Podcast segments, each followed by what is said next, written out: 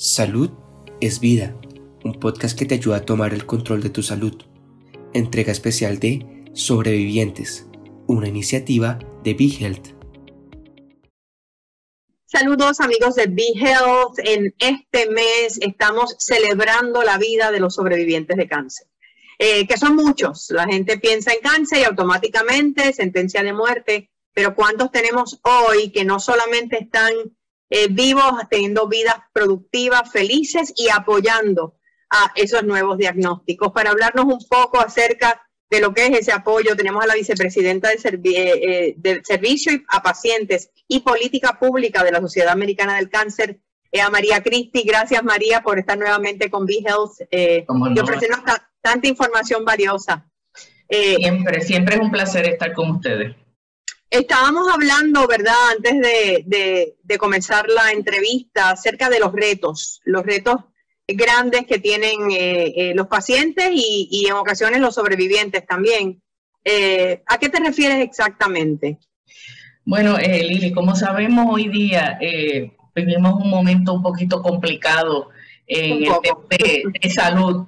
Eh, sobre todo en Puerto Rico, pues oímos y leemos todo el tiempo de, cuán difícil se hace, ¿verdad? Ese proceso, eh, lo que nosotros llamamos el patient journey para un paciente de cáncer desde los momentos de su diagnóstico, eh, los retrasos que sufren en conseguir la cita, en conseguir sus resultados, en que se le aprueben las distintas eh, terapias que necesitan, los estudios de diagnóstico al principio del proceso de, cuando están comenzando su proceso.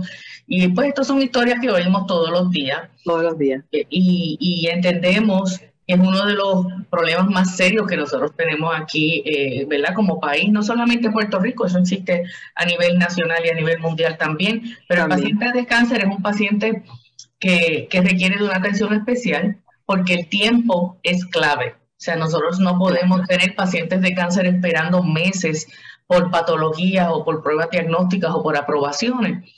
Eh, en la Sociedad Americana contra el Cáncer nos hemos eh, dado a la tarea ya hace muchísimos años de participar en, la, en el advocacy, ¿verdad? En la, en la parte de política pública como país para asegurarnos de que existen leyes que atienden estos problemas de acceso y de inequidad que pueden sufrir los pacientes de cáncer.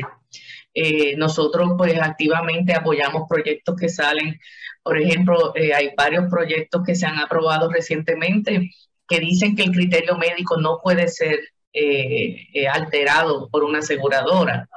por otro lado, también, también explican ¿verdad? y atienden la necesidad de que sus cubiertas de cubiertas médicas especiales a través del plan vital sean aprobadas en no menos de 48 horas, eh, que, se le, que se le aprueben sus tratamientos en, no menos de 72 horas. O sea, hay un sinnúmero de leyes que ya han sido aprobadas eh, para, para defender los pacientes y para asegurarnos de que esos pacientes, pues por lo menos, eh, tienen cierto grado de, de como te digo, de, mm, protección. Protección, claro.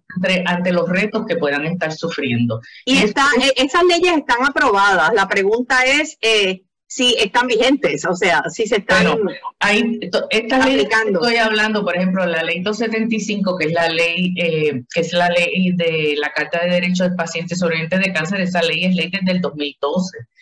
hay otras leyes, la ley 107 del 2012, una ley que dice que las aseguradoras tienen que cubrir la quimioterapia oral de la misma forma y bajo las mismas cláusulas que cubren la quimioterapia eh, intravenosa. Y esto es bien importante porque sabemos que hoy día hay muchos tratamientos eh, que, que se ofrecen que son de forma oral. Claro. Y los pacientes sufren muchos problemas para que estos eh, medicamentos sean aprobados, por eso esta ley.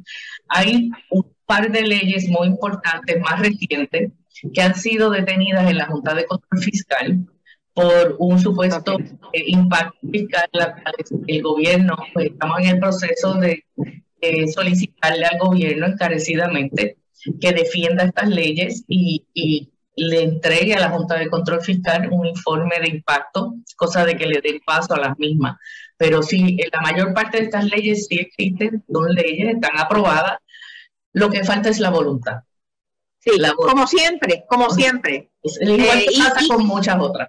y, continuar educando y continuar educando al paciente y al sobreviviente para que sepan que estas leyes existen y puedan luchar por sus derechos, que eso es lo, más importante. Nuestra función no es solamente eh, apoyar ¿verdad? las leyes, sino también empoderar a los pacientes para que ellos pues tengan su, sepan cuáles son sus derechos y puedan, eh, ¿verdad? puedan eh, exigir que estas leyes se cumplan en los momentos que ellos las necesitan.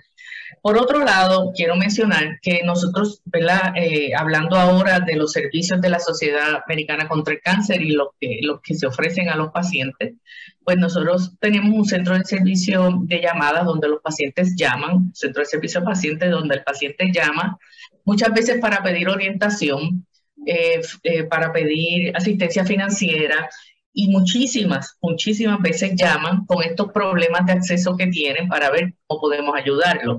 Nosotros tenemos unas navegadoras que son especialistas, ahora mismo tenemos una pediátrica y una de adultos, que son especialistas en, en navegar, por eso se llaman navegadoras, ¿verdad? Navegadoras. verdaderamente lo que hacen es navegar el sistema y buscar la forma de solucionarle a los pacientes estos problemas que tienen. Hay veces que son cosas sencillas, como un diagnóstico mal puesto por el médico, eh, algo que no está, que el, plan médico está pidiendo y no logra comunicarse. O sea, para este tipo de cosas, pues estas navegadoras hacen un trabajo excelente y ojalá si tuviéramos no una, sino tuviéramos diez. Ojalá que sí. No damos abasto. Y, y, y la situación en Puerto Rico se ha tornado tan crítica que muchos de nuestros pacientes que nos llaman para pedir ayuda de esta índole, eh, ya lo que nos están llamando a veces es pedirnos hasta, hasta vivienda, comida, que nosotros obviamente no suplimos. Claro. nosotros tratamos de todas las formas posibles de contactarlo, ¿verdad? Con otras entidades que puedan ayudarlo. Pero Lili, te digo que la situación, es, eh, eh, ese, esos escollos y esos problemas y esa crisis económica se está notando. Y se está notando en los pacientes de cáncer, que tienen ya de por sí una, sobre, una vida tan complicada, ¿verdad? Para, atravesar este, este tratamiento y encima pues tienen problemas económicos, han perdido sus trabajos, etcétera. Así que es una situación muy difícil. Cuando llegamos ya al sobreviviente, o sea, la persona que ha terminado su tratamiento y tal vez no está en remisión total todavía, pero ya lo podemos llamar sobreviviente, ¿cuáles son los retos más grandes? Porque muchos de ellos terminan con unas deudas económicas también enormes. Sí, eh, aquí en Puerto Rico, ahorita tú mencionaste que son muchos sobrevivientes. Aquí se dice que vivimos con sobre 65 mil sobrevivientes de cáncer. Es mucho. En todo momento, en algún momento puede, puede variar, pero más o menos ese es el average.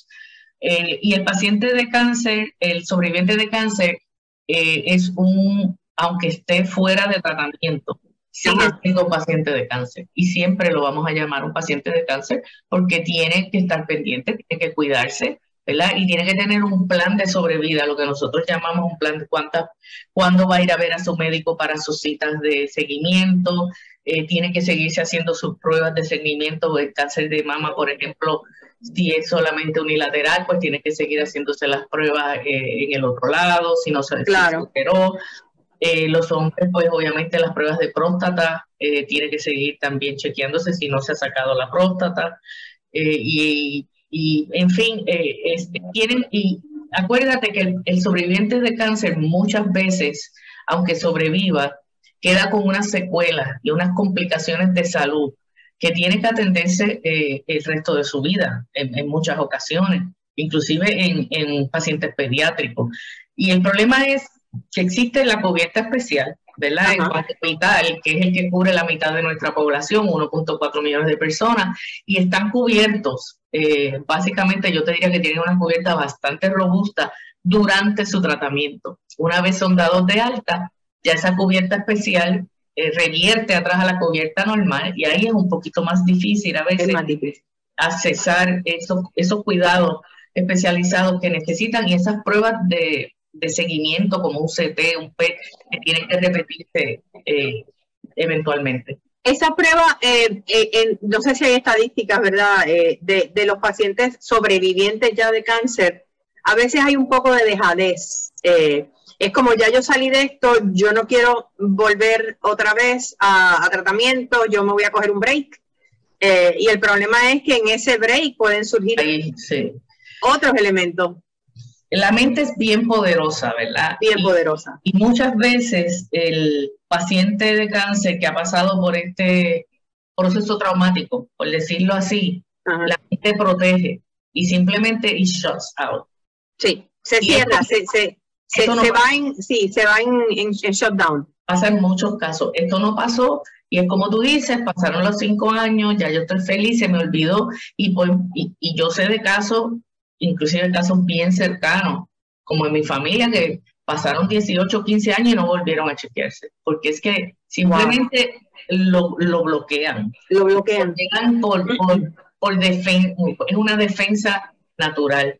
Pero yo les tengo que decir que a los pacientes que no, o sea, que no se olviden, no lo bloqueen. Yo sé que es mejor tú pensar, ah, estoy bien, como dice Lili, y esto se acabó y vamos a seguir para adelante. Esto es muy saludable porque en realidad tú tienes que seguir con tu vida, pero no puedes bloquearlo. Y, y, las pruebas, las citas médicas y las pruebas de seguimiento que les recomiendan son esenciales, porque los cánceres vuelven. El paciente que tiene un primer cáncer tiene mucho más riesgo de sufrir un segundo cáncer. Eh, eso está comprobado. Así es que no necesariamente tiene que ser el mismo cáncer, puede ser. Puede ser otro, seguro. Ahora mismo eh, sabemos que durante la época del pico de, de, la pandemia, ¿verdad? Hace dos años atrás, la gente obviamente dejó de ir a citas médicas, el miedo al contagio. Ahora eso se ha subsanado un poquito, estamos viendo un aumento de las personas haciendo sus pruebas de seguimiento y discernimiento. Pues mira, eh, ese tema es muy importante y, es central a nuestro mensaje este año, a nuestros pacientes, y es el tema de retomar Back to Screening. Es una campaña nacional y de retomar nuestras pruebas de seguimiento. Te tengo que decir que en el pico de la campaña, las, los screening a nivel nacional bajaron, eh, por darte un número, en colorectal bajaron casi un 80%.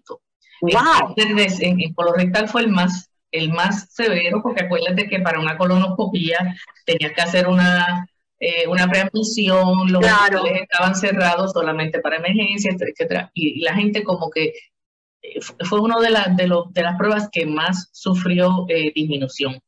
En cuanto a cáncer de seno, bajó como un 47%, esto fue en el pico. En Puerto Rico, eh, yo me di a la tarea de conseguir los números comparativos del 2020 con el 2019 y estamos, estábamos como en un 40 y pico cáncer colorectal a un 30 y pico, 36 eh, cáncer de seno y un 26% de cervical más o menos de disminución. Y esto no parece muchísimo, pero cuando lo sacamos a números son miles de personas que no hicieron sus pruebas de cernimiento a tiempo.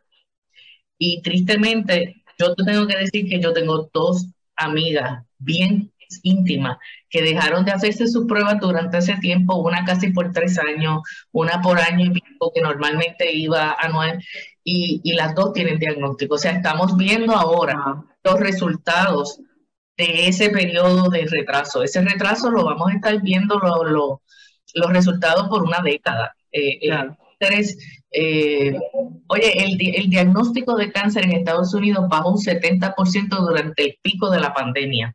No porque no había cáncer.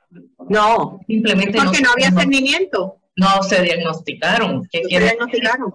Pues que todos esos cánceres los estamos viendo ahora, esos diagnósticos, y los estamos viendo en estadios más avanzados que lo que hubiésemos visto eh, un año, dos años. Un año, dos años atrás. Yo creo que la mejor forma eh, que un, los pacientes y los, sobrevivientes pueden celebrar esta segunda oportunidad de vida es haciéndose las pruebas, eh, manteniéndose al tanto de sus pruebas médicas. Claro. Tienen que mantenerse en contacto según le dicen los médicos, mira, véngase una vez al año, chequeese, o sea, no se olviden eh, que tuvieron ese, ese diagnóstico porque, porque muchas veces vuelve. Y sobre todo si no han cambiado sus estilos de vida. Eh, un paciente que sobrevivió y siguió fumando tiene el mismo riesgo o más que cualquier otro paciente. No, no, eh, no cambió su estilo de vida a una dieta saludable y a, y a no sedentaria, pues obviamente sigue con los mismos eh, factores de riesgo. Y las oportunidades de que eso regrese, y como tú bien dices, ya sea el mismo cáncer en otro lugar del cuerpo y más severo todavía, entonces aumentan porque no ha habido cambio ninguno, te diste el tratamiento ya estoy bien y no hay ningún otro tipo de cambio en tu vida y definitivamente el cáncer tiene que ser una llamada de alerta de que algo en tu vida tiene que cambiar más allá que unos medicamentos. Los pacientes muchas veces dicen que el cáncer ha venido hasta cierto punto a salvarles la vida. Son sobrevivientes, están vivos y entendieron que tienen que hacer esos cambios dramáticos en sus estilos de vida para, para poder, y oye, continúan y, y, son sobrevivientes porque viven y viven por muchísimos años y la sobrevida ha mejorado dramáticamente. En el, las últimas 20 años la sobrevivencia ha mejorado un 35% a nivel nacional. Eh, o sea que estamos viendo unos, unos cambios y unos medicamentos y unos tratamientos bien efectivos, hasta cáncer de pulmón, que antes era una sentencia de muerte. de muerte, sí. Sobrevidas con las inmunoterapias de muchísimos años. Muchísimas gracias, María. Quiero que me digas dónde puede el público que quiere comunicarse con la Sociedad Americana contra el Cáncer eh, llamar o acceder a través de redes sociales. Pues mira, lo mejor para pedir información es el 1-888-227-3201, que es nuestro centro de servicio a llamada. Y ahí pues lo pueden dirigir ya sea para el Hope Lodge, el albergue de pacientes, ya sea que necesitan eh, financial assistance, necesitan un programa de apoyo, eh, cualquier programa que nosotros eh, ofrecemos, pues se le puede orientar a través de ese número. Muchísimas gracias a ti por el trabajo que haces, por cabildear por todos nosotros a través de la Sociedad Americana contra el Cáncer y por la ayuda que le dan a tantos, no solamente pacientes, sino también sobrevivientes. Gracias mil. Cómo no, gracias a ustedes. Y gracias a ustedes, amigos de BeHealth, como siempre, por acompañarnos y, y será hasta la próxima. ¿Te gustó el contenido? Recuerda que puedes seguirnos en tus redes sociales favoritas. Búscanos como BeHealthPR y no te pierdas nuestras actualizaciones.